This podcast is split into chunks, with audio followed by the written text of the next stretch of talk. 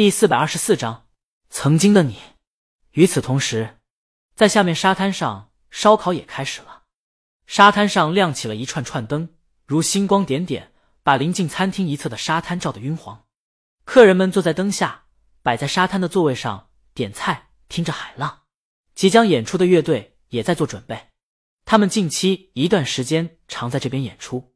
刚才求婚的两个人就是乐队成员，求婚的是贝斯手，被求婚的姑娘是乐队主唱。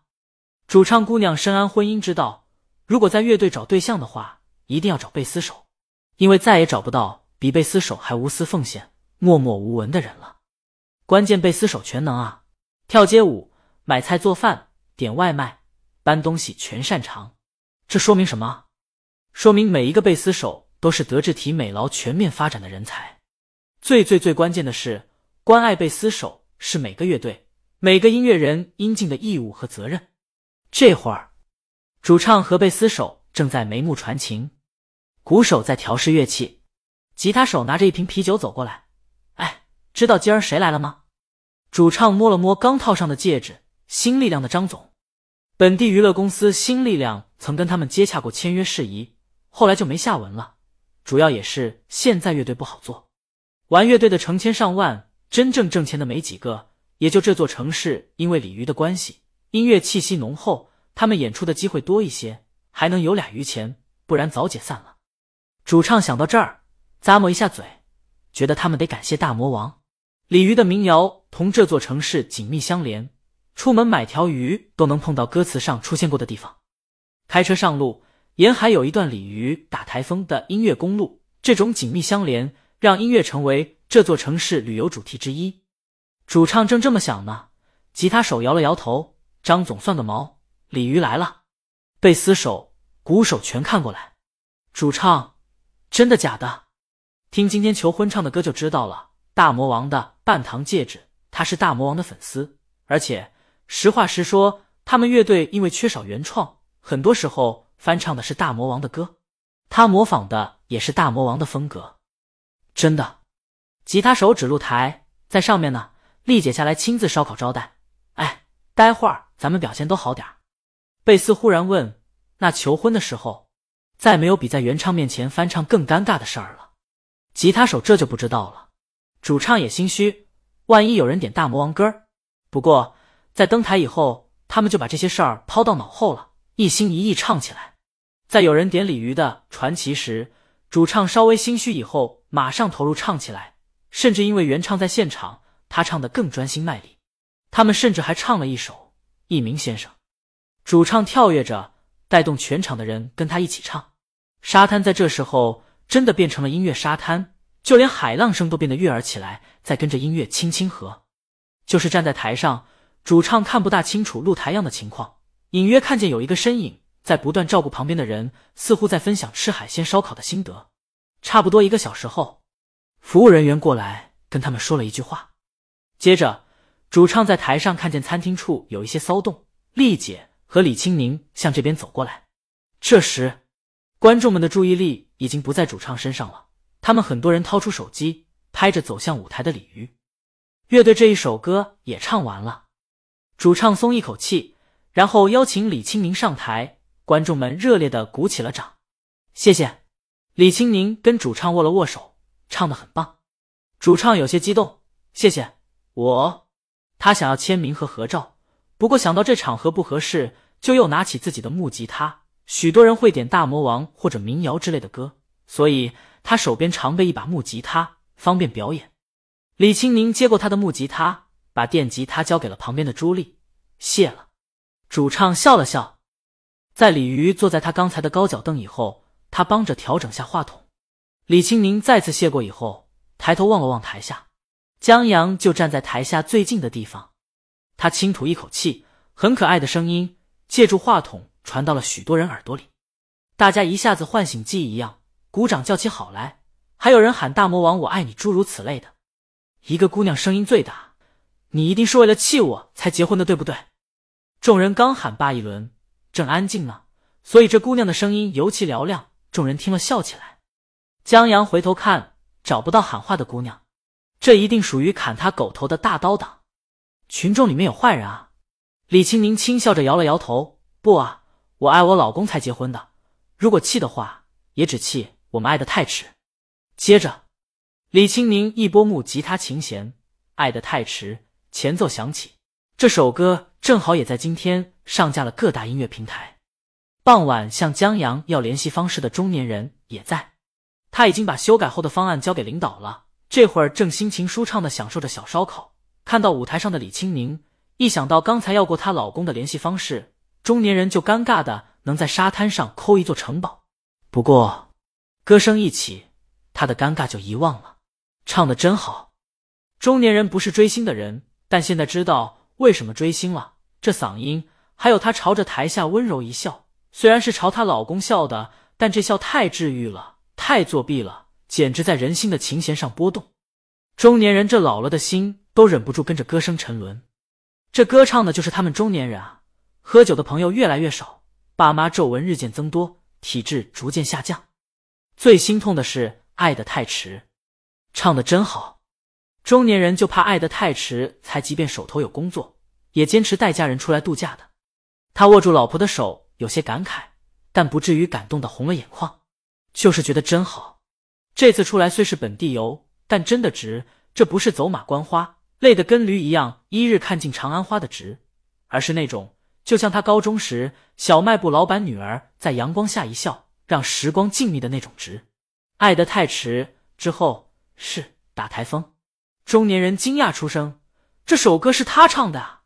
他对这首歌太熟悉了，因为喜欢，也因为在这座城市的大街小巷上经常能听到。他甚至还能哼哼几句，但一直不知道是他唱的。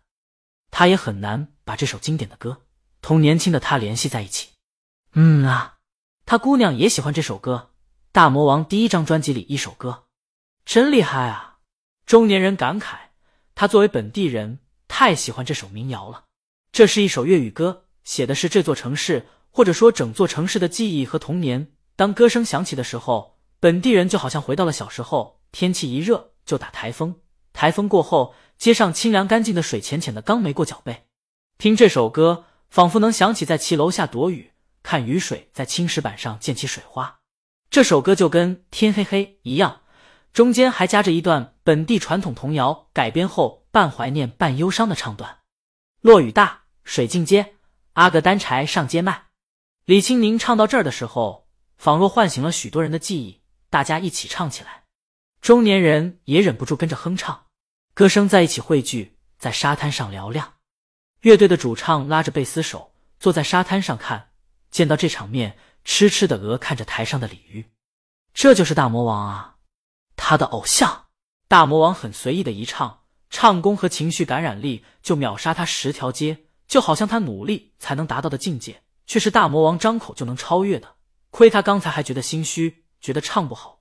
会不会在偶像和观众面前丢人？毕竟原唱和翻唱就怕对比，但其实不用，偶像现场稳的一批，他唱再好，跟偶像一比也丢人。看现在就知道了，他在台上卖力的边唱边喊边跳，招呼大家一起跟着唱，费半天劲才能带来合唱。大魔王只坐在那儿唱，就轻松达到了，就仿佛偶像的歌声里有一种魔力，让人沉静，勾人心弦，让人忘我。让人轻轻跟着和，主唱觉得偶像情绪这感染力也没谁了，他只有羡慕的份。他还羡慕台下的江阳，主唱今天被求婚，备受众人注目。按理说最幸福的一天，应该别人羡慕他才对，但他觉得他的幸福远不及现在的江阳。大魔王在唱首歌的时候看向他，一本正经，然后慢慢的笑意在眉眼间荡漾。主唱一个女人。都沉醉在其中不可自拔，在众人跟着一起唱时，鲤鱼还会得意的向江阳挑下眉毛，像在说：“老公，我厉害吧？”他是众人的焦点，而他是他的焦点。妈的，这狗粮太腻了！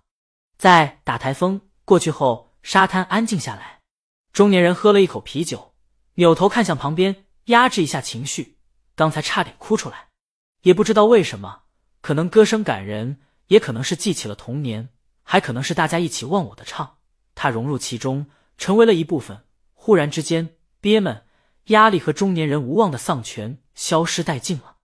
不管是什么吧，幸好没哭，不然他在儿女和老婆面前就要丢人了。他又喝了一口啤酒，终于压制住了心里的起伏。忽然看见旁边站了个穿黄衣服的外卖小哥，外卖小哥已经取餐了，但因为碰见大魔王的现场，没舍得离开，用手机在拍呢。这会儿歌停了，外卖小哥打算走。李清明，下一首歌《曾经的你》。外卖小哥停下来，中年人想，不知道哪个倒霉孩子要饿肚子了。乐队主唱带头鼓掌，偶像依然如旧。站在台上的时候，很少有多余的废话。不过，曾经的你这首歌没听过呀？忽然，主唱眼睛一亮，难道是一首新歌？前奏响起，牛皮！主唱忍不住惊叹，跟贝斯手、吉他手对视一眼。大魔王这扫弦太厉害了，节奏稳得一批，弹的也干净。关键他扫弦的强弱动态把控的很好，扫出了一种有呼吸的感觉。这种游刃有余的节奏变化，就是专职节奏吉他的吉他手也逊色好几条街。主唱想，他的拨片何德何能，能扫出这等音色？他还感慨，难怪他们没被签约。他们这游兵散勇，跟大魔王这专业的差太多了。就在他们沉浸在大魔王吉他技术中时，曾梦想仗剑走天涯，看一看世界的繁华。这开口，主唱嘴微张，有些话想说，但没说出来。他只听见自己的新歌噔一下，再大叫一声“卧槽”！这飘渺的嗓音，这独具辨识度的音色，原来大魔王这才认真起来。刚才就是唱着玩的。这嗓音不沙哑，同歌词沧桑不大相匹配，但这声音就好像大魔王从天上借来，用来吹散地上阴霾。嗓音飘渺的，像苍茫高原上的雪山在召唤，直击灵魂，让人恨不得现在就骑上自行车，仗剑走天涯。走上三百一十八。至于歌词，对于来沙滩上旅游放松的人而言，是何等的卧槽，简直唱到心坎里了。每一次难过的时候，就独自看一看大海。中年人刚压制住的情绪，忽然之间垮了。他为了替女儿要李与老公的联系方式，在傍晚的时候说出来的那一大堆中年人的无奈、年少时的轻狂和梦想，现在成为了敲打他的武器。他好像看见鲤鱼在一棒子一棒子的敲他脑袋，敲一下问他一声：“来，仗剑走天涯的梦想，来看尽世间繁华的轻狂，来让你心疼的姑娘，来渴望又烦恼的爱情，来，你不是喜欢谈这个吗？来，咱们好好谈谈。” Dilla lily dilla lily danda，走在勇往直前的路上，中年人喝一口酒，妈的，至于这样吗？不就想要你老公一个联系方式，还没要到，至于非得把人唱哭、把人唱丢了工作？他扭头看向旁边，那送外卖的小哥也端不稳手机录了。他们好歹在这儿坐着吃烧烤，这小哥却是在为生计奔波呀。不过他想提醒外卖小哥，能不能别在这站着了，挺碍眼的。关键你的单子要超时了。忽然，他儿子说：“爸，我要退学，我要仗剑走天涯。”去你的！他妈轻拍他后脑勺一下。幼儿园你走个屁！让我们干了这杯酒。好男儿胸怀像大海。吉他停了，呜呼！观众们听高兴了，毫不吝啬欢呼和掌声。呼！主唱长出一口气，鼓掌，有动力了。为了年少轻狂时许下的梦想，为了成为鲤鱼一样的光芒万丈的人，他们要继续努力。他招呼他的乐队小伙伴。该咱们上场了，打起精神。中年人也在鼓掌，但他还在默念：不信谣，不传谣。我要搬砖，我要吃饭，我有车贷要还，我有房贷要还，孩子要上学。他又扭头看向外卖小哥，外卖小哥默默拎着外卖远去了。一同跟外卖小哥离开的，还有一个意气风发的大男孩，长得像他。男孩朝他挥了挥手，跟着黄衣服一起消失在夜色中，再也没回头。妖女，中年人最后红着眼眶嘀咕一句：“差点辞职，差点耽误了他当社畜。”妖女起身致谢，观众鼓掌更热烈了。他儿子还站起来鼓掌。李青宁笑着再次致谢，把吉他还给乐队主唱，朝江阳招了招手。江阳笑着走向前，抓住他的手，扶着他走下台。中年人看向江阳，在江阳身上看到了离开男孩的影子，经历了人生百态世间的冷暖，这笑容温暖纯真。